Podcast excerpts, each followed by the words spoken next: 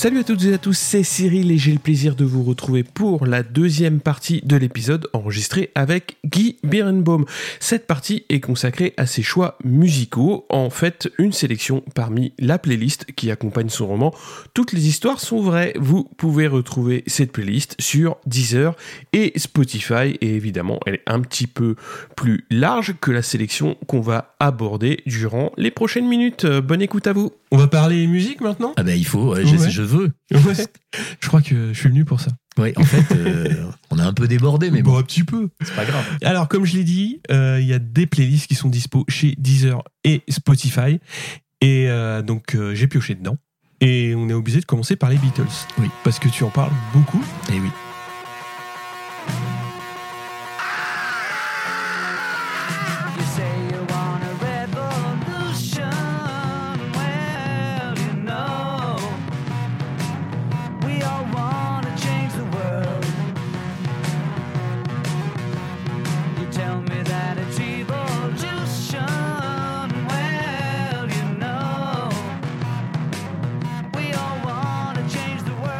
Choisi Revolution parce que c'est ma chanson préférée. Mhm.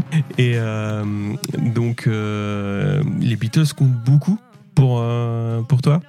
Ah bah les Beatles, bah, j'ai grandi, euh, j'avais un, j'ai un grand frère, donc euh, j'ai un frère qui a 11 ans de plus que moi, et donc euh, à la maison, euh, il y avait euh, les albums des Beatles, les 45 tours des Beatles, mais ce qui est absolument fou, c'est que euh, comme je suis né en 61, j'ai quasiment vraiment découvert les Beatles alors qu'ils étaient déjà séparés. C'était fini. ouais. Et ça, je m'en remettrai pas, je crois. je, je ne peux Ah pas oui, m'en non, mais je ne m'en remettrai. Je ne m'en. Enfin, j'ai, je suis contemporain des Beatles, Mhm. mais entre. euh, comme ils se séparent en 69, donc j'avais 8 ans, quoi. Donc c'est un peu juste. Et c'est vraiment après que j'ai, j'ai pris conscience, entre euh, 15 ans et, Ouais. Et jusqu'à maintenant. hein. Ouais, quand, tu, quand tu commences en gros à t'approprier Oui, la musique. C'est ça, quand Mm. toi, et tu Mhm. t'appropries pas vraiment la musique à 8 ans, quoi. Ouais. Donc c'est un peu plus tard, mais euh, moi le plus grand regret de, de ma vie, voilà, c'est d'avoir euh, jamais vu les Beatles, d'avoir jamais pu les voir. Alors heureusement j'ai comblé le vide avec euh, Paul McCartney quand il nous fait le, le, le plaisir de venir.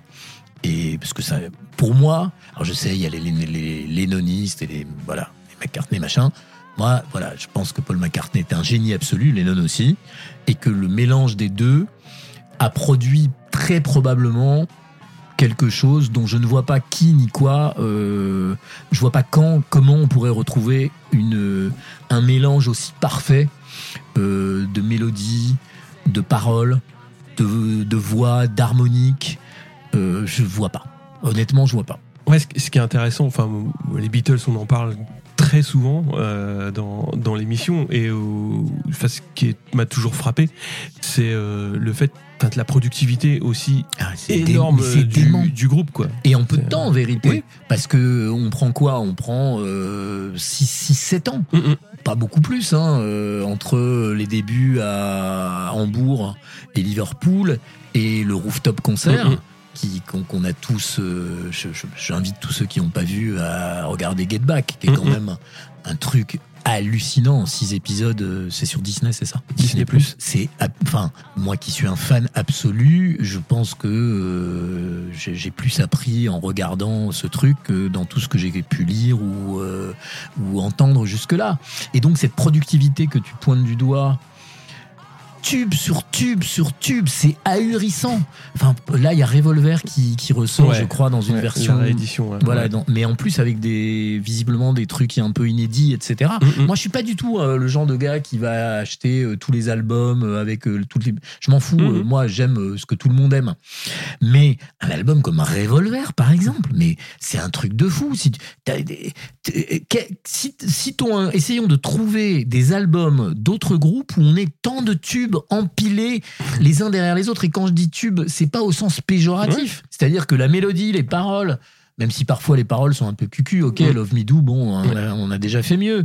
Mais euh, Revolution, qui donc Mm. est ta, ta chanson préférée, est une chanson très intéressante parce que on voit bien comment les Beatles, euh, comment les Beatles expliquent qu'ils bah, ils vont pas y aller à toutes les conditions à la Révolution et qu'ils Mm. veulent, et qu'ils veulent pas de violence. Et on est déjà presque dans le virage euh, un, un- un peu hippie. euh, un ouais. peu Mm, hippie, mm, etc. Mais c'est très intéressant, Mm, mm. très intéressant. Et donc ils ont, ils sont pour moi vraiment, c'est un fil rouge de ma vie. C'est-à-dire que j'ai des souvenirs en voiture, Mhm. euh, dans des endroits bien précis. euh, et qui- que, que, que je peux rattacher à cette musique. Et donc, Mhm. c'est dans, dans la vie, euh, on, est, on est tous pareils, on est tous égaux devant ça, je crois. Ouais, c'est la BO. Ouais, c'est la Ouais. BO de ta vie.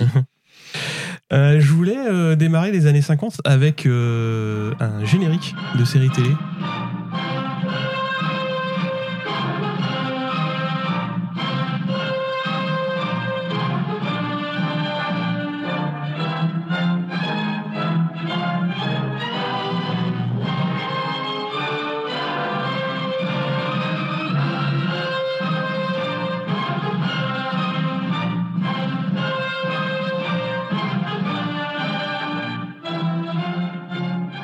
La loi parce que évidemment euh, moi je l'ai vu mais euh, un petit peu plus tard je crois qu'elle avait été rediffusée sur Ouais. Canal Ouais. et euh, quand je l'ai vu dans la playlist euh, j'avais un petit peu occulté le, le flingue de Steve McQueen Oui. et quand j'ai revu la, La photo, Winchester à dis, canonciller. Ah mais oui la Winchester à canoncier et là euh, tout revient Bah oui. direct Bah, Steve McQueen, euh, cinq- 50 ans, hein. il meurt à 50 ans. Mm. Beauté stupéfiante. Euh, je crois que c'était pas un gentil, hein. je crois qu'il même s'est assez mal comporté, euh, semble-t-il, Oui. avec euh, des jeunes femmes, donc Oui. c'est pas c'est pas un modèle à suivre. Mais quel acteur, quel acteur? Et alors, moi, petit garçon, alors je pense pas que j'ai vu la série originelle parce que ça commence en 62, si je me trompe pas. 58 61 Alors, ouais, voilà, ouais. donc la série, moi je l'ai Mm. vue un peu après. après sur le RTF elle est diffusée plus tard Voilà, Ouais. et, et elle est diffusée après. Et c'est euh, le personnage du chasseur de primes, quoi. Mm. Je, je, je, je découvre cet univers incroyable. On est en noir et blanc.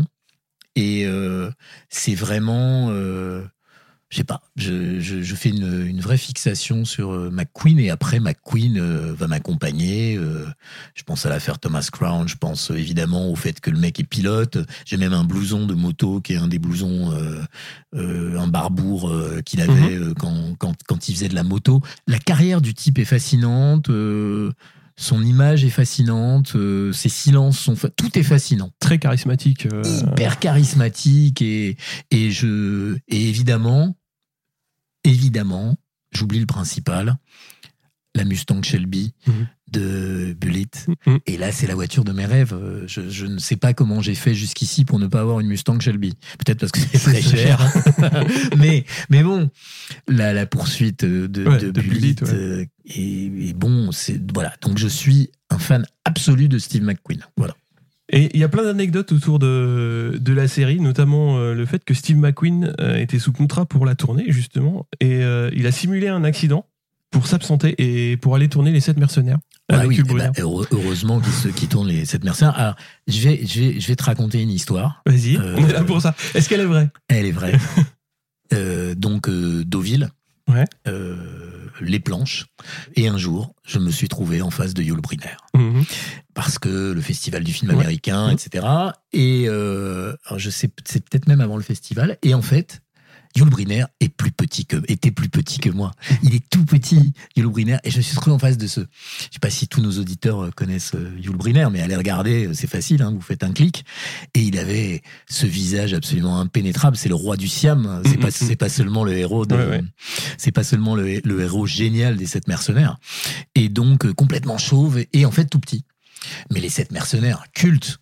Je, je, je- c'est, merveilleux les sept mercenaires. C'est, repris évidemment des sept samouraïs, Mhm. mais c'est un film extraordinaire. Et euh, c'est vrai que je comprends que Steve McQueen, tu m'apprends l'anecdote et quitter le tournage de. Il aurait été dommage qu'il soit pas dans la bande Ah bah avec euh, James Coburn et Ouais. compagnie, quoi. Je voulais passer aux années 60 avec une autre série, Les Mystères de l'Ouest.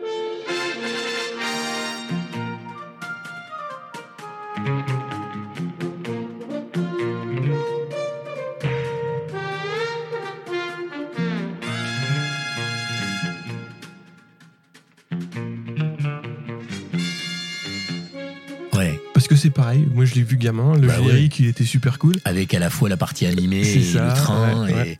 bah oui euh, Artemus Gordon euh, James West euh, et ouais j'ai eu envie de mettre ça parce que moi c'était mes samedis après-midi quoi Mm.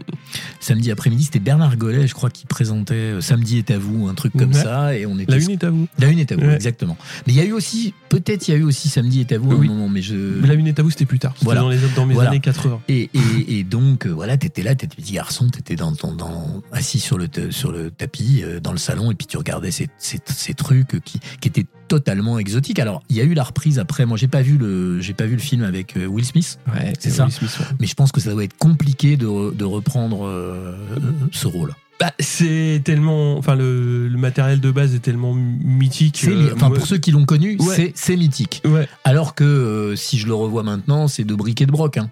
Mais, Ouais, mais tu vois, quand, quand je l'ai vu dans la playlist, euh, j'ai tout de suite pensé au train et aux déguisements. exactement. Les déguisements. les déguisements ah, d'Artemus Gordon qui passe son temps. Alors pourtant, moi, je le trouve parfaitement reconnaissable à chaque fois, mais les gens le connaissent pas. mais donc, ça passe. euh, ça passe, ça passe, exactement. Et puis surtout, il y a euh, Robert Conrad, Ah bah Robert Conrad, merveilleux Robert Les têtes brûlées. Moi, c'était. Les Pa- ouais, Papy Boynton, voilà. Papy Boynton. Alors, j'ai moins aimé les têtes brûlées, euh, Mm. j'ai moins regardé, mais Robert Conrad était un personnage, euh, d'ailleurs avec euh, euh, une sexualité ambiguë. On sait pas dans, dans les mystères de l'Ouest. Leur rapport est assez Mm, mm. étonnant, mais c'est des trucs que je captais pas du tout quand j'étais môme, bien Ouais. évidemment. Mm.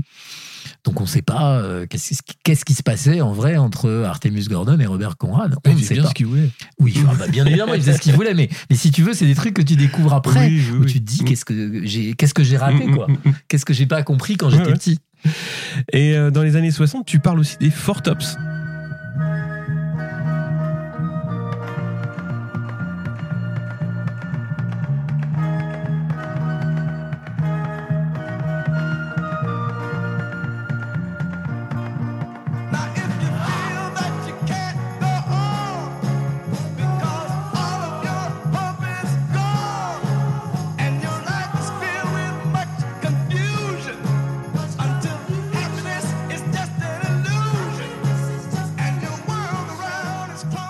avec euh, Oui. évidemment la, la, la Motown. Bah, Donc, et, euh, En fait, c'était un disque qu'on avait à la maison qui s'appelait Four Tops Hits, qu'on doit pouvoir retrouver, et où il y avait notamment Al Beaver mm, mm. et, euh, et tous ces morceaux de la Motown. Et euh, c'était euh, mon frère qui écoutait ça, et c'était absolument stupéfiant, et euh, un rythme. alors là, pour le coup, on est très très loin. On est loin et pas loin en même temps des Beatles, parce que je pense que ça les a eux aussi impactés du- d'une manière. Et euh, je pense notamment par ailleurs à tous les gens genre euh, Marvin Gaye, Steve Mhm. Wonder qui ont fait des reprises euh, des Beatles tout à fait euh, tout à fait spectaculaires. Mais c'est vrai que les Four Tops, je sais pas si le groupe est encore très connu aujourd'hui, je sais pas si ça dit quelque chose à nos éditeurs, mais il faut aller, aller absolument écouter les versions euh, de, de chansons que vous connaissez, mais que vous connaissez peut-être par d'autres groupes. Mm. Mais c'était fantastique, les Four Tops. C'est merveilleux, merveilleux. Bah, c'est euh, enfin c'est des hits, euh, puis la Motown, euh, c'était hit sur hit, quoi. Enfin, C'est hit sur hit. Euh, je pense qu'il y avait beaucoup de déchets, mais. euh, Il y avait du ouais. déchet, mais il y avait une qualité des cuivres en particulier. Euh, Moi, c'est comme ça que j'ai- appris à connaître les cuivres. Mm. C'est quelque chose. euh, Il n'y a pas de cuivre, euh, il n'y a pas beaucoup de cuivre au départ dans les Beatles. Enfin, Mm. c'est des, c'est des choses qui vont apparaître après Ouais, quand ouais. George Martin met, met un peu la main, euh, un peu plus la main, et qu'on on se retrouve ensuite avec des, des albums où effectivement il y a des grands orchestres et tout ça. Mais ce swing, euh, ce ce souffle, Mm. c'est quelque chose d'absolument incroyable. ambiance, euh, ah ouais, c'est incroyable et qu'on retrouve euh, euh, dans le cinéma, souvent de Tarantino ou des choses comme ça, notamment dans, Ouais. dans Pulp Fiction ou, Pulp Fiction ou Jackie Brown, Ouais, Jackie avec, Brown. euh, avec ses, ce, notamment le générique de Jackie Brown quand elle Mhm. est sur le tapis, sur le tapis roulant. C'est enfin, c'est incroyable. Il y a un rythme qui, qui, qui n'existe nulle part. Pour les années 70, je voulais parler des Who.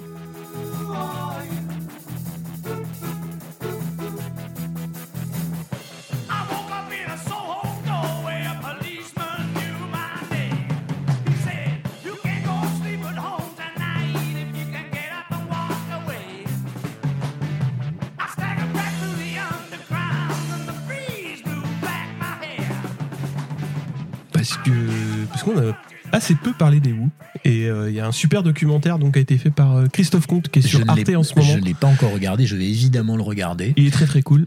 Euh, Christophe, tout ce qu'il fait, c'est bien. J'ai lu par ailleurs l'autobiographie de Roger Daltrey. Mhm. qui est tout à fait intéressante, elle est publiée chez Kero, parce qu'on découvre un type qui boit pas d'alcool, Ouais. qui prend pas de dope, euh, en tout Et cas, qui vivait avec, John, avec, Et- euh, et qui avec Moon, et qui vit avec Keith Moon. Non, mais alors ce que j'ai découvert le plus extraordinaire, moi, euh, Keith Moon, que, que je tiens pour le batteur le plus incroyable que j'ai jamais entendu de ma vie, c'est le mec, à peine il pose les, les- les baguettes, il fait un roulement, quoi. Et, et alors Keith Moon, en fait, ce que dit en tout cas Roger Daltrey, c'est que s'il prenait tant d'alcool et tant de drogue, c'est parce qu'il avait peur. Ce que raconte Daltrey, c'est Mhm. qu'il était tétanisé, quoi. Alors que le mec, c'est le plus, un des plus grands batteurs du monde. Il était, il se, il se faisait dessus avant de monter sur scène tellement il avait peur et il ne pouvait pas supporter. Et donc, je trouve ça fou, quoi. Tel, tel- le, le type était euh, un génie, mais il n'était pas sûr de lui. Ça me le rend très sympathique. Moi, je connaissais plus euh, John Bonham que Kiss Moon avant Ouais. de regarder le, Ouais. le doc. Et moi, ce qui m'épate le plus, c'est de voir que ces deux-là aient fait leur, euh, leur chemin quasiment en, en- en parallèle. Ah, mais non, mais John Et les Bonham. deux sont des batteurs qui ont Ah bah. révolutionné l'instrument, quoi. Jo- John Bonham, euh, donc on parle de Led Zeppelin, Mm. pour euh, ceux, ceux qui ne le savent pas, mais tes auditeurs le savent. John Bonham, c'est une, une frappe. Enfin, c'est la frappe, quoi. La frappe, une frappe d'une sécheresse, c'est Mm. une espèce de. Puis, moi, j'adore Led Zeppelin. Je suis fan absolu de, de, de, de Jimmy Page. Euh, euh, j'ai- je fais partie des rares personnes qui ont vu à sa sortie The Song Remains the Same. Ça passait au festival américain euh, du film américain de Deauville. Ouais. Alors, on va savoir, on était deux dans la salle, mon copain et moi, un pote et moi, mon pote Jean-Marc, et il y avait personne. Et c'est fascinant, The Song Remains the Same qui accompagne euh, l'album. euh, Mhm. Donc c'est l'album où il y a Stairway to Heaven, Ouais. qui reste quand même, à mon avis, euh, un, des, un des plus grands morceaux que j'ai entendu de ma vie, avec cet incroyable solo de guitare que Jimmy Page arrivait en plus à faire sur scène de façon totalement identique avec sa double, Ouais, sa Double dou- manche, ouais. son double manche. Mhm. Non, non, John Bonham, respect total. Bonham, Kate Moon. Et en revanche, euh, Get, Get Back montre quand même que Ringo Starr est pas manchot. hein. Et que Ringo Starr, c'est pas seulement le petit gars rigolo. Mhm. euh, le rôle de Ringo Starr dans les séances qu'on voit dans Get Back, dans ce film que je conseille vraiment à tout le monde, est quand même très intéressant parce qu'on voit comment il tient le truc. Et euh, à la fois McCartney à la basse et l'osmose entre le Mhm. bassiste et le batteur qui est, je parle sous ton contrôle, Fondamental. fondamental, euh, mais c'est Je suis contrôleur hier, moi. si si si, mais là je parle sous ton contrôle parce que je suis pas, je suis pas une autorité musicale. Ah, moi non plus. Voilà, même même s'il m'arrive de pousser la chansonnette, mais Ah ouais ah oui oui bien sûr, Ah, il, y a, il y a des preuves même, Ah. mais t'as pas trouvé encore. Non. Mais, mais euh, non, vraiment, euh, je trouve que on, on dit pas assez le, le- la- la place de Ringo Starr dans le Mhm. groupe. Et c'est important, le batteur, c'est, central. C'est pas McCartney qui avait dit que Ringo Starr c'était même pas le meilleur batteur des Beatles Oui, mais c'est Ça, pas je crois gentil. peut-être. Ouais, mais c'est pas gentil. ouais. Ouais, mais je pense que de temps en temps, on dit tous des conneries. Après, euh, McCartney, c'est vrai, dans pas mal de séances, et on, on le découvre dans le livre de l'ingénieur du son Ouais. des Beatles, Geoff, euh, je sais plus comment ça s'appelle, c'est un livre en studio avec les Beatles. Ouais. Lisez ça, c'est absolument merveilleux. Je sais plus le nom propre, mais il s'appelle Geoff, je crois. Et euh, McCartney a pas mal remplacé, parfois, Ringo Starr pendant les séances d'enregistrement. C'est arrivé. Mais moi, ce que je vois dans Get Back, c'est quand même un type qui est vachement là et qui tient le truc et qui, qui a un rôle absolument déterminant. Absolument déterminant. Donc je suis pas d'accord. euh, je me vais me fâcher avec euh, Avec Paul Polo Non, c'est pas possible. si, je, si je croisais McCartney, je pense que je, je, je ressemblerais à une carpette. je, je, je, serais Liquéfaction une totale. liquéfaction totale. En plus, je suis un spécialiste de la liquéfaction. Ça m'est déjà arrivé devant deux ou trois fois devant des gens de- Ah oui d'être incapable de, de et j'ai choisi la fuite. Donc, Oh, euh, euh, si si. oui. On va parler d'un autre batteur, euh, mais euh, de police.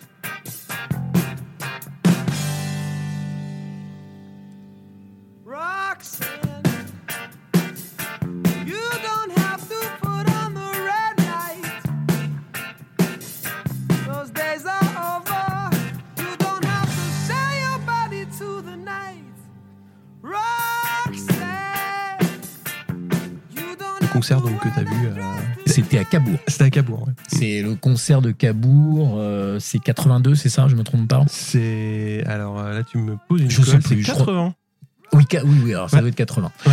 Et euh, effectivement, avec. euh, une, je crois que c'est une des premières tournées de, de police. Peut-être ils sont passés avant ailleurs, mais enfin, c'est. Ah, j'ai- creusé un peu. sujet. creusé un peu Ouais. Alors, Alors oui, le premier concert de police, en fait, il a lieu le 28 mars 77. Donc Oui. c'est quand même pas tout jeune. oui, mais alors dans une cave et avec Padovani. Euh, Alors, euh, à c'était la- avec les Stinky Toys, Voilà. Génération X, Cherry Vanilla et The Jam, et c'est Voilà. organisé par Marc Zemati. Voilà. Mais à l'époque, il y y a Padovani encore, qui est français. Je suis bien possible. Voilà. ouais. Et euh, la petite histoire dit que c'est en face de la gare Saint-Lazare que, observant le manège d'une prostituée, euh, Sting compose Roxane. Mm.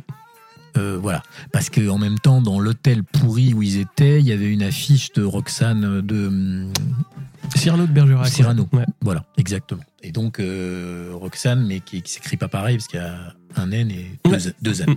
Et mais oui, ce concert c'est absolument formidable parce que euh, alors je le vois dans des conditions idylliques. Hein, euh, je, je- je suis invité par le producteur qui, les- qui organise la- le truc et à un moment, Stuart Copeland, donc le batteur, Mm. lâche la batterie. Et elle continue, la grosse caisse continue à jouer tout seul. Et je, ça me- ça me- voilà, j'ai j'ai 18, 18 ans, 19 ans, tu Mm. vois, je, je trouve ça, euh, voilà, et en fait, il tape dans les mains et ça continue à faire jouer la, la grosse caisse. Je sais pas très bien par quel mécanisme Ah ouais, alors ça, euh, de télécommande. pas dire. Et mais c'est un souvenir incroyable ce concert. C'est un des, c'est un des concerts euh, que j'ai jamais oublié. Oui. Ouais, alors il y a deux trois petites anecdotes sur euh, Police, notamment un concert qui est dans le coffret Chorus, qui a été enregistré au théâtre de Ouais. l'Empire. Et il y a plein d'anecdotes aussi autour de ce concert, puisqu'il y a eu une grève des cadreurs oui. de la SFP. Oui, ça c'est normal. Les, Oh. les grèves des cadres de la SFP, c'est un Et classique. oui, et ils ont tourné avec uniquement deux caméras, Ah ouais. euh, donc le, le concert, puisque le volume était trop fort. Donc ils voulaient maîtriser le volume, et euh, voilà, il y a eu grève. Bref, euh, ouais, le coffret Chorus est vraiment euh, cool. Il y a Ah, plein de concerts. ça. Euh, je sais pas si on le trouve encore. C'est Non. Iné Actu euh, qui l'a sorti. Bah, il y a écoute, un petit moment déjà. Ça Ouais. doit se trouver peut-être. euh, Oui, En sur occasion. Ouais, en occasion, ouais. Ouais. Ouais. Euh, dans les années 70, toujours, je voulais parler de Michel Sardou. Quand je pense à la vieille anglaise qu'on appelait le Queen Mary, échouée si loin de ses falaises sur un quai de Californie. Avec le France. Mais non, mais là, là, c'est- c'est c'est à la fois une blague et en même temps pas tant que ça. Pas tant que ça. J'ai vu partir le France. Mm. J'étais debout euh, sur une cabine euh, et je l'ai vu partir quand il est parti pour devenir le Norway. Mm. Bon, et à l'époque, euh, Sardou fait la chanson. Eh oui. Donc bon, je je, je peux pas te dire. euh, j'ai trouvé ça émouvant ce bateau qui se barrait. On nous avait expliqué que, voilà, que c'était fini, qu'on le reverrait plus jamais, ce qui n'était pas vrai Mm, d'ailleurs. mm, Parce qu'après le Norway, euh, on l'a revu. Oui, oui. Mais oui, oui, ça m'a ça m'a touché. Ah ouais Pas la chanson, hein. Ouais, le, le départ du bateau. Donc dans la playlist j'ai du il y a le France. il y a le France parce que c'est une sorte de clin d'œil. Après, les paroles sont assez belles. hein. Ouais. Quand je pense à la vieille anglaise qu'on appelait le Queen Mary, Mm. c'est pas mal. Et puis c'est assez d'actualité. Ouais, c'est vrai. Euh, oui, euh, je voulais quand même glisser deux trois mots sur euh, sur l'album euh, dont est extrait euh, le France parce que ça s'appelle La Vieille et c'est sorti en 76 et c'est le summum de Sardou, Ouais, notamment au niveau des controverses puisque c'est là qu'il y a Je suis pour. Ah, c'est sur tous les morceaux. hein. Il y a Je suis pour, il y a Le temps des colonies, euh, Ouais. tout est là. Ouais. Euh, tellement polémique qu'il y aura un pamphlet publié en 78 qui s'intitule Faut-il brûler Sardou? Et il est toujours là. Et je pense que, toujours là, et ouais. je pense que Ouais. l'auteur du pamphlet a été oublié par tout le monde. Moi j'ai noté les noms, mais euh, voilà. oui, mais donc tu vois, finalement, la polémique, vrai. il en reste pas grand chose. L'autre, il est toujours là, il dit toujours euh, des trucs, euh, Ouais. plus ou moins justes. Parfois Ça, moins que ouais. plus. Mais bon, On ne juge pas. on, on peut juger. Mais bon. Pour les années 80, je voulais parler de Phil Collins.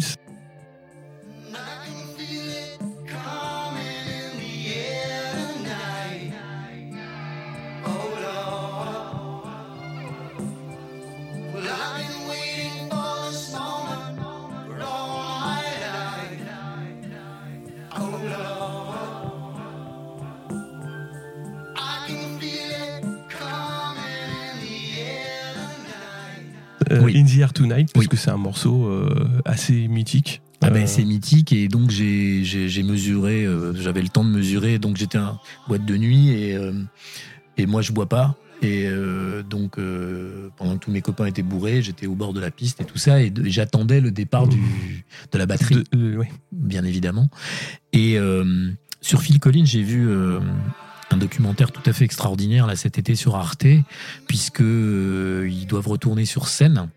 Euh, ils l'ont fait, ouais, ouais c'est déjà fait. voilà. Ils ont fait en Angleterre. ouais. et il est très malade, euh, Mm. il peut plus se lever parce qu'il a un truc à un pied, je crois, et c'était très touchant de le Mm. voir euh, avec son, avec euh, avec Genesis, Mm, mm. puisque c'est Genesis. hein, Ouais, est c'est Genesis qui alors, s'est sans, Peter, sans, sans Peter Gabriel, bien sûr. Et j'ai trouvé ce documentaire, je sais pas qui en est l'auteur, mais tout à tout à fait passionnant. Et il y a vraiment ce rareté. On parlait de de Christophe Comte et des Who Mm, tout à mm. l'heure, mais il y a une série de docs euh, sur la musique et sur les musiciens qui sont euh, tout à fait extraordinaires.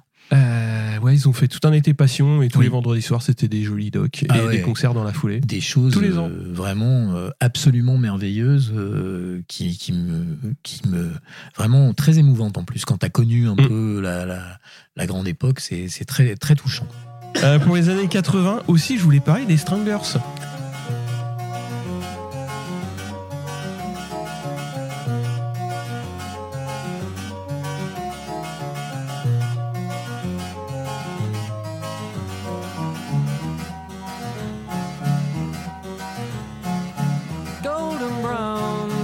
Like sun lays me down with my mind she runs throughout the night no need to fight never a frown oui Ben oui, parce que comme ça, tu vas à la radio et tu vois les Stranglers. alors euh, l'histoire est je, je passe dans un couloir d'Europe 1 donc c'est le grand Europe 1 hein. il y avait euh, Thierry Lecan Ouais.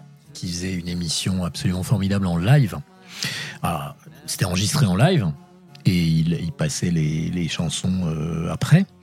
Et j'entends un jour, euh, j'entends de la musique et je n'entre pas dans le grand studio, mais euh, je vais poser mes affaires et puis je reviens et puis j'ouvre la porte et puis il y avait les Stranglers. Et donc, étant un des animateurs, j'ai pu m'installer tranquillement et observer.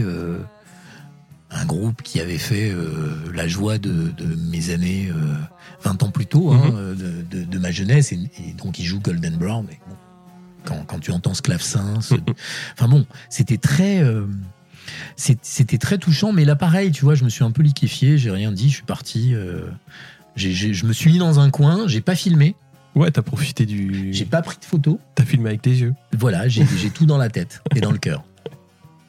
Ouais, c'est le groupe qui est emmené donc maintenant par euh, Jean-Jacques Burnel, donc un des morceaux les, les plus connus, c'est effectivement Golden Brown. Moi, je les ai surtout connus par l'Ouest the Sun un petit peu plus tard. C'est un très beau morceau. C'est- Ouais, ouais, très. Une balade aussi. Très cool, ouais, une balade assez. euh, Alors que assez c'était, pop. alors que le morceau culte, c'est évidemment No More Heroes. C'est plus des punks à, qui- la qui- base. qui est- on, est, on est chez les punks. ouais, ouais, c'est ça. Euh, mais je, je connais pas beaucoup et pourtant la discographie est quand même très très Ah oui, oui. euh, C'est très pléthorique fourni. parce qu'ils ont, ils ont- ils ont bientôt plus de 40 ans de carrière. tout à fait. Et à noter que le livre de Jean-Jacques Burnel, donc Strangler in the Light, conversation avec Anthony euh, Boile, est dispo Ah, depuis bah, juin écoute. chez Le Mot et le Reste. Ah bah ça m'intéresse beaucoup. Je, Voilà. vais, je vais aller regarder ça. Merci Ouais. pour l'info. Bah, J'essaye de passer de Ah non, non, mais c'est des, surtout de, de donner Non, des titres de livres. Il est passé aussi, euh, euh, que je te dise pas de bêtises, euh, sur France Inter le soir. Il y a une émission qui est avec Marion Guilbault D'accord. de musique qui s'appelle euh, Côté Club. Et il était interviewé. Ah il bah, parlait du bouquin et euh, c'était cool. Bonne info. Ouais. Pour les années 90, euh, j'ai choisi Arnaud.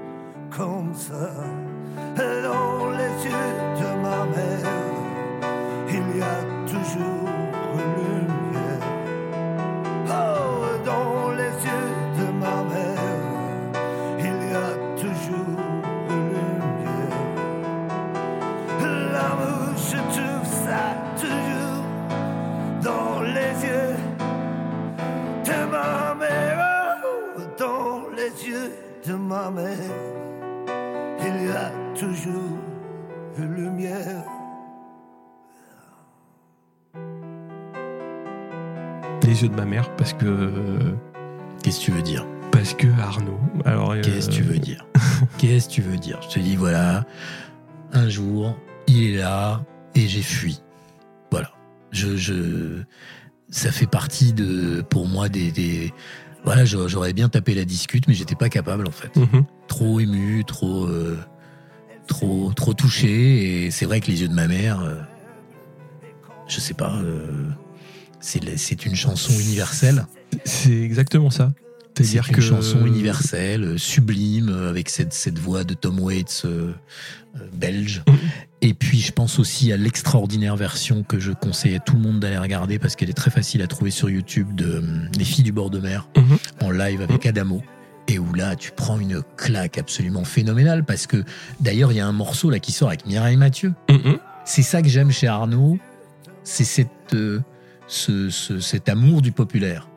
Voilà, le gars, il chante avec Adamo, il Mhm. chante avec Mireille Mathieu, bah, et plein d'autres. Et je, voilà, et puis il y avait chez lui cette espèce de déchirure euh, dont, dont- dont je ne sais pas d'où elle vient parce que je connais pas bien, je connais pas bien sa vie, mais il y a quelque chose. Ouais, euh, enfin, euh, déjà pour commencer, à- de, pour commencer sur, euh, sur cette chanson, comme tu dis, elle est universelle et c'est ça qui est, euh, qui est très. Enfin, cette chanson, elle parle à tout le monde. Tout le monde. Enfin, c'est-à-dire que la première fois qu'on l'entend, bah, on- si on fait attention un petit peu au texte, forcément, elle va nous faire penser euh, à notre mère. Bien sûr. Et c'est ça qui est complètement, enfin, captivant sur euh, Sur l'écriture. sur ce morceau, voilà, sur l'écriture. l'écriture. C'est-à-dire qu'il y a beaucoup de morceaux que moi j'aime, par exemple sur de, de Bachung, j'adore La Nuit Je mens, mais je, tu Tu vois, pas je, touché. je suis touché, mais pas touché. pareil. Là, là j'ai l'impression que le, Il te parle, il te parle de toi. il parle de ma mère. C'est ça. Et j'ai trouvé que je trouve que l'exercice est quand même très très fort. Ah et ouais. justement, quand on connaît un peu le, le- la, la personne, c'est pas un exercice, c'est-à-dire que Oui. lui, il, il- il fait une chanson comme il la sent. Mm. Elle vient comme elle vient. C'est il ça. l'a- Il l'a fait comme ça. Et c'est ça qui est euh, hyper. euh, alors touchant, c'est c'est même pas assez fort comme mot. Ah C'est-à-dire non, non, que c'est- c'est c'est- c'est un truc incroyable. Ouais. Ce qui se passe, euh, c'est l'émotion qui, qui sort de, de cette chanson, et notamment en live, Mm. est tout à fait stupéfiante.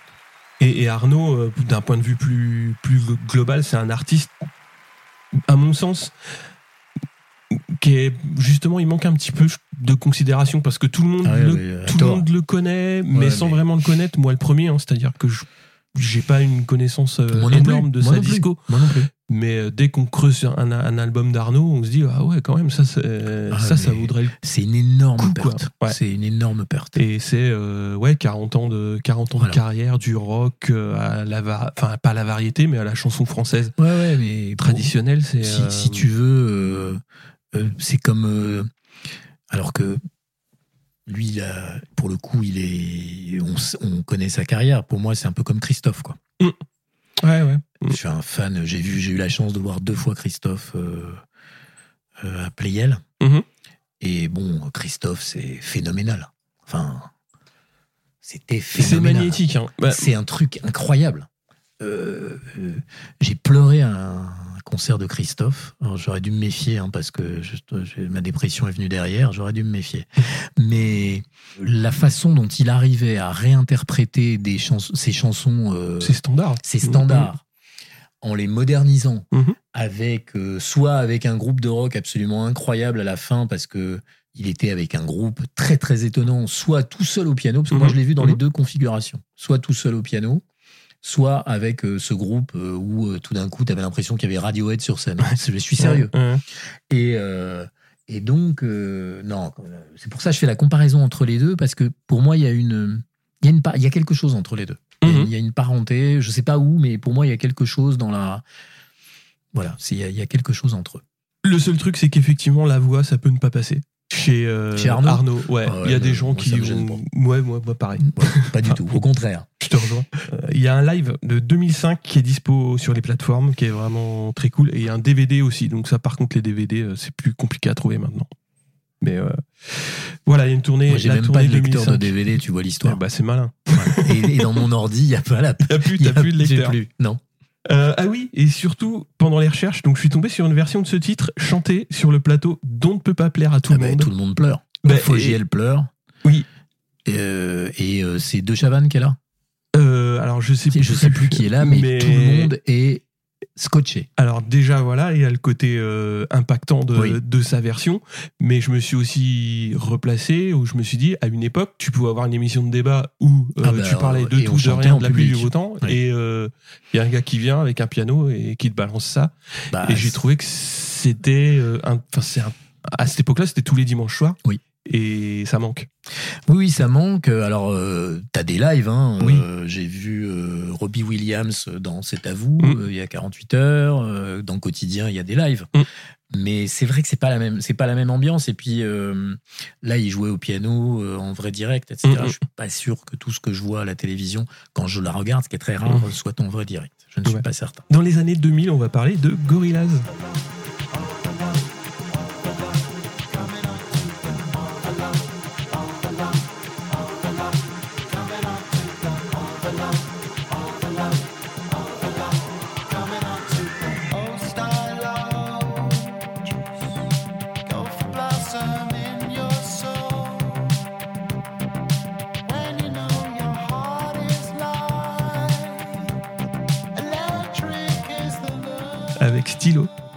Plastic Beach. Oui, alors ce clip euh, absolument invraisemblable avec, avec notre Avec Bruce merveilleux Bruce Willis euh, en- dans son meilleur rôle. Mm. Et non, non, c'est très étonnant. Et alors, il se trouve que hum, j'ai la, j'ai la chance de, de bien connaître euh, Jamie Hewlett, donc qui est, euh, on va dire, comment on pourrait dire, le metteur en scène. Oui, il est illustrateur, euh, c'est lui qui a, l'illustrateur, qui a le- fait les premiers croquis, qui a, Voilà. qui a- Qui a avec inventé Damon ce- Albarn, ouais. voilà, qui a inventé ce groupe. Et euh, on a beaucoup, on se balade ensemble, on a beaucoup de conversations sur euh, sur la musique et il m'apprend plein de trucs et et donc j'ai eu la chance de grâce à Jamie d'aller d'aller voir euh, Gorillaz à la Villette. Ils sont passés il y a je crois, ouais. Ouais. avant le avant les avant la guerre, avant le confinement, avant tout. Et j'étais absolument euh, stupéfait par le déploiement de aussi bien euh, graphique, donc ça c'est le travail de Jamie, mais surtout le nombre de rappeurs que je connaissais Ouais. pas, de d'invités, de guests, et l'énergie absolument phénoménale qui se dégage de ce groupe sur scène. Et euh, avec un Damon Albarn qu'on connaît, parce que moi j'étais, j'adorais Blur, Mm. euh, etc., et dont on connaît les qualités. Mais là, il y avait surtout, et c'est ça que j'aime beaucoup dans Gorillaz, ce passage de témoins, c'est-à-dire de faire connaître des gens, de- d'inviter des, des gens de toutes les cultures et de tous les univers. Et c'est en ça, c'est un groupe mythique. Mm. C'est euh, Et il y a toujours eu des. Alors, dans le premier album, il y avait un. Il y avait Ibrahim Ferrer qui Ouais, était venu chanter. euh, De- Il y a toujours un, une, un Cuba- côté. donc un cubain. hein. Ouais, un cubain, ouais, ouais. Du Buena Social Tout Club. à fait. Qu'il faut voir aussi, c'est vachement bien. Ah bah oui, Bonavista Social Club, bah, c'est on obligé. parle pas beaucoup. Non, non, c'est obligé. Mais c'est, on est, c'est vieux, hein. Ouais, c'est- ouais, je sais pas, 95 Quelque chose comme ça Euh, Un peu plus tard. Un peu plus Un tard peu plus tard. 97 Bon. Euh, passons. Mais ouais, Gorillaz, comme tu dis, tu parles de filiation, mais effectivement, il y a souvent euh, des jeunes et il y a toujours des valeurs sûres. C'est ça. Typiquement, Néné Chéri qui Ouais. vient faire un feat. Ouais, ouais. Sean Ryder, donc de. Ouais. euh, J'ai perdu le nom. Happy Mondays, Ouais. qui, est, qui est passé aussi. Et des rappeurs dont Ouais. j'avais, euh, je n'aurais jamais entendu parler de ma vie si je les avais pas vus sur scène avec Gorillaz et qui sont très impressionnants et qui, qui, qui, n'en- qui entrent bien dans le projet, Ouais. quoi. Dans le collectif, ouais. Ouais, dans le collectif. Mais c'est comme, euh, c'est, enfin, je, je, il y a plus tellement, il y a pas beaucoup de groupes euh, qui sont, on va dire, euh, qui mobiles comme ça. Il y a pas tellement. Ça, vient, ça tient du concept. C'est ça, c'est une sorte, ben, c'est un concept. Ça tient du concept du groupe, Depuis, c'est-à-dire. depuis euh, le départ, ouais. c'est un, un comme concept. Et quand tu réfléchis un peu en arrière, je vois pas tellement de, de précédents. euh, Ils ont été, de toute façon, ils ont été précurseurs dans Ouais. ce type de. Le plus intéressant, c'est que l'anonymat euh, est quand même resté assez. Oui. Alors pour moi, en province, euh, on l'a découvert hyper tard Ah que ouais. c'était des Albarn euh, Ah ouais. que t'es dans le coup. Bah ouais. Et les premiers concerts, ils se faisaient derrière une bâche. Oui, oui, et il y avait euh, Mm. les illustrations pour le C'était coup voilà, du groupe euh, Ouais. virtuel. groupe virtuel. Ouais. Donc c'était assez. Maintenant, quand des gars inventent un groupe virtuel, il faut leur dire qu'il y a un gars qui a fait ça il y a 20 ans. Mais bon, c'est un peu comme tout. hein. ok, boomer. Quelques musiques de films. La première, euh, donc c'est celle d'un homme et une femme.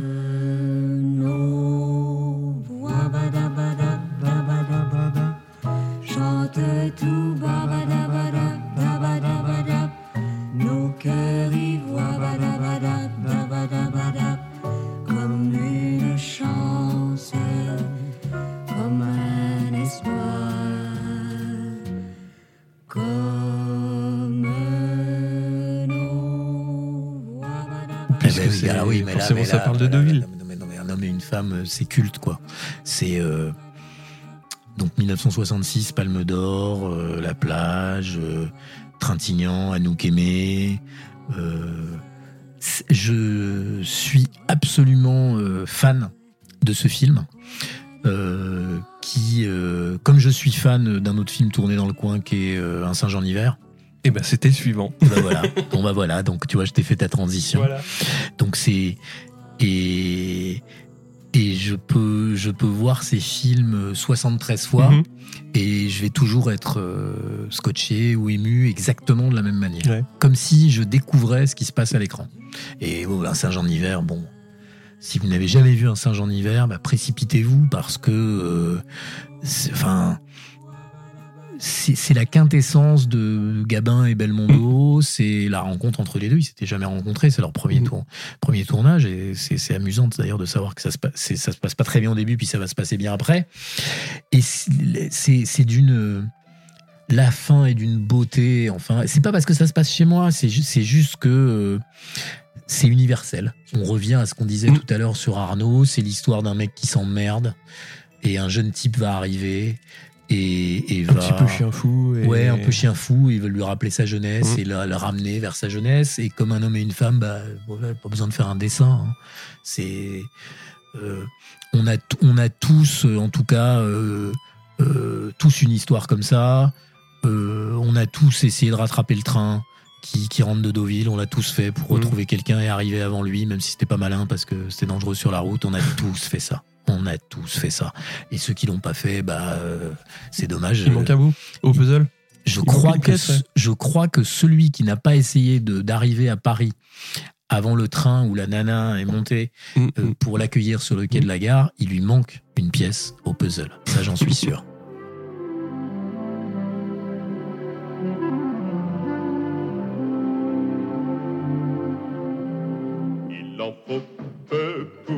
Heureux, vraiment très peu pour être heureux.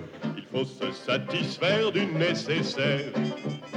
Un peu d'eau fraîche et de verdure que nous prodigue la nature. Quelques rayons de miel et de soleil. Je dors d'ordinaire sous les frondaisons. Et toute la Il en faut peu pour être heureux.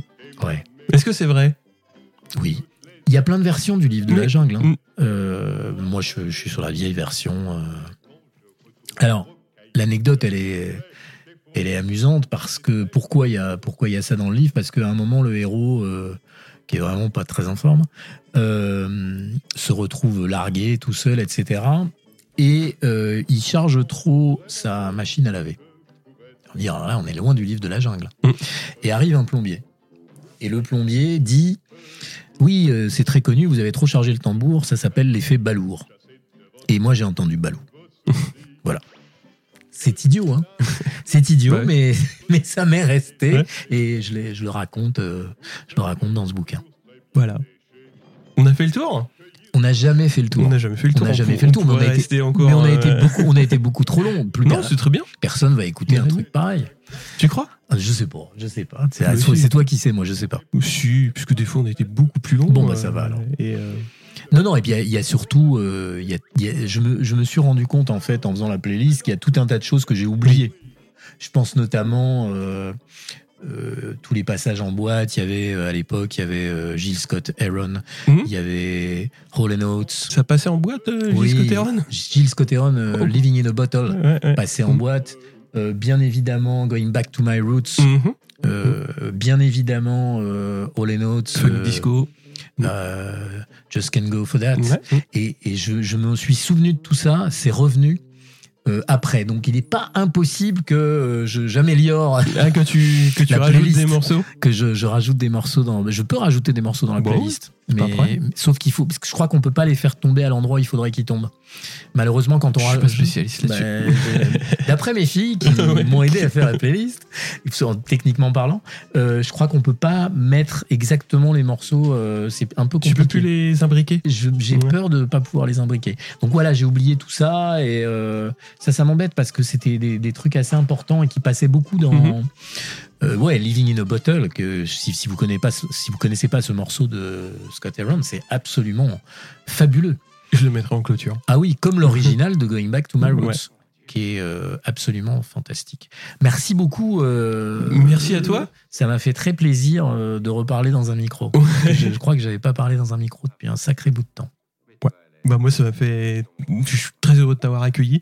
Euh, on va rappeler donc euh, toutes les histoires sont vraies qui est sorti tout début euh, septembre aux 9 éditions septembre. Braquage. aux éditions Braquage, formidable éditeur de J.D. Beauvalet. J.D. Beauvalet, Passeur, et il a aussi édité le livre de Christophe Crenel dont j'ai perdu le titre, mais qui est très cool. qui est un très bon livre. Et et Passeur, qui a plein de photos. plein de Oui. photos. Et Passeur, là, ça sort en poche. Il est d'ailleurs des des, chapitres. chapitres. en plus, et voilà, donc on est obligé de racheter le poche pour avoir on les chapitres en on est plus. obligé de racheter le poche parce que c'est vachement bien et que euh, Romain Lejeune, le patron des éditions Braquage, fait un- vraiment un très beau travail. Et en ces temps où l'édition euh, de, de- de poids Mm. est assez impactée par des fusions, des achats, Ouais, des trucs, ouais. il faut aider l'édition indépendante. Ouais. C'est très important euh, d'aider les petits éditeurs. Voilà, donc pour euh, parler un petit peu plus sur braquage, donc euh, ça fonctionne quasiment sur toutes les sorties avec une précommande pour éviter justement de bah, de- d'imprimer trop de livres, Oui. c'est-à-dire des livres qui vont partir au pilon, il va y en avoir plein dans cette rentrée littéraire sur- surtout euh, dans nos temps de de, de, de fin matières la- premières. de ouais. matière Mm. de fin de l'abondance, comme dirait euh, le président de la République. Euh, non, pour être sérieux deux minutes, euh, oui, il faut ajuster les tirages, Mhm. il faut arrêter de de considérer qu'on peut tuer tous les arbres qu'on veut. Il faut, euh, en plus là, c'est 100%, euh, c'est pas du chauvinisme, c'est 100% fait en France. Ouais. Mm. Donc c'est imprimé en France. Tout est, tout est, voilà, on est dans le circuit court. Voilà, donc c'est plutôt vertueux. Et effectivement, tu as raison de dire que beaucoup des 490 livres de la rentrée littéraire vont, J'avais pas le chiffre. voilà, je crois que c'est 490 vont partir au pilon et parfois peut-être même certains dont on parle beaucoup. Je pense notamment à des livres politiques qui n'ont, à mon sens, strictement aucun intérêt. Mais c'est vrai qu'il y en a marre des hommes politiques qui font des bouquins pour nous expliquer à quel point ils ont été merveilleux et que la vie est dure et qu'ils ont failli ici. ont- Ça va les gars, euh, vendez votre soupe, mais laissez les livres aux gens qui écrivent en fait. La suite? La suite, je sais pas. Il n'y a pas de suite. euh, on verra. suite Non, pour le moment, non, non. euh, je sais pas du tout. On verra. euh, J'ai pas d'idée. euh, il faudrait que je bosse. Ouais. Voilà, donc euh, ça, je peux lancer un appel. Bah, vas-y, vas-y. Voilà. Parce Alors, que justement, il y, a y une histoire dans le livre qui est très très très très impressionnante aussi sur sur ça où justement tu te retrouves face à à une start-up qui souhaite t'embaucher, Mm. mais qui demande un investissement pécunier. Et franchement, on tombe dans une logique euh, complètement euh, décorrélée de la réalité. bah, en fait, mon, mon camarade Antonin Amado, qui est rédacteur en chef de Politis, et Mhm. qui est- Politis a publié Les Bonnes Feuilles, et je les en remercie encore, trouve que c'est un livre profondément politique. Ouais. Euh, et c'est vrai que c'est assez compliqué de, de faire comprendre quand on est un privilégié comme moi. Moi, je suis un privilégié. euh, je suis un garçon qui a toujours exercé des responsabilités ou qui a occupé un espace médiatique important. Donc, Mhm. on se dit, bon, pff, bon. Quand on est dans cette situation et qu'on se retrouve comme moi, donc, viré, chômeur, je, je vais pas faire pleurer dans les chaumières sur mon sort. Et donc, euh, euh, je, je vais pas euh, raconter les problèmes, Pôle emploi, machin. Je- je- décemment, je peux pas faire ça. Mhm. Ce, ce serait totalement indécent par rapport à des gens qui sont dans des situations bien plus précaires Mhm. que la mienne. Mais quand même, j'attire l'attention euh, de ceux qui nous écoutent sur la difficulté quand on a euh, plus de 60 ans. Moi, j'ai j'ai 61 ans cette année. Je ne sais pas comment je vais retourner euh, travailler. Voilà. Je le dis euh, sans amertume Mhm. et sans, euh, je ne sais pas. Mais c'est un constat qui est, qui est à faire. Enfin, Ce, d'autant qu'on nous explique qu'il faut travailler euh, bah, plus loin. plus loin. longtemps. Et moi, je veux bien travailler plus loin. Simplement, euh, je sais bien, mais oui, il y a des, il y a plein de postes. Alors oui, alors je vais quand même, je vais pas aller faire la plonge. Non pas que ce soit Mhm. euh, Péjoratif. péjoratif ou dévalorisant, mais c'est pas mon expérience. C'est pas, c'est pas mon, c'est pas mon background. Je Mhm.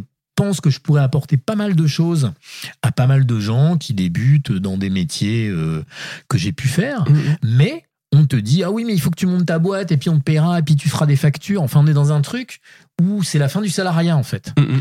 Et je pense que c'est un problème, euh, c'est un problème assez sérieux.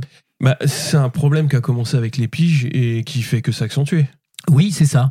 Et, et quand je dis euh, 61 ans, je pense que ça, si, si vous descendez en marche à 45, à 50, 55 balais, et c'est vous la même. rentrez pas à 25 ans. Voilà. Donc euh, la carrière euh, dans le milieu euh, journalistique au sens large, elle est pour moi je suis enfin, voilà pour en discuter avec euh, avec d'autres personnes, c'est impossible. C'est-à-dire que pour commencer, il faut passer par 10 ou 15 ans de pige et si à 60 ans bah tu peux plus travailler. Oui, alors, ce d'autant que moi j'ai fait un choix. Alors, ça c'est perso. J'ai dit, je descends du train, vous m'entendrez plus. euh, euh, je vais plus euh, sur les plateaux et je vais pas, euh, je vais plus raconter des histoires euh, devant les micros. Donc là, je le fais parce que euh, je fais une interview pour parler d'un bouquin.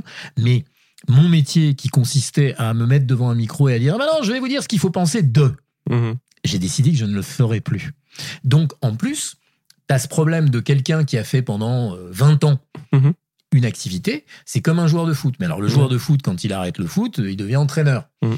Mais bon, visiblement, je dois pas être assez bon pour être euh, entraîneur de gens qui parlent dans un micro. Et pourtant, Comment ça s'entraîne justement euh, quelqu'un qui parle dans un micro c'est des heures de travail.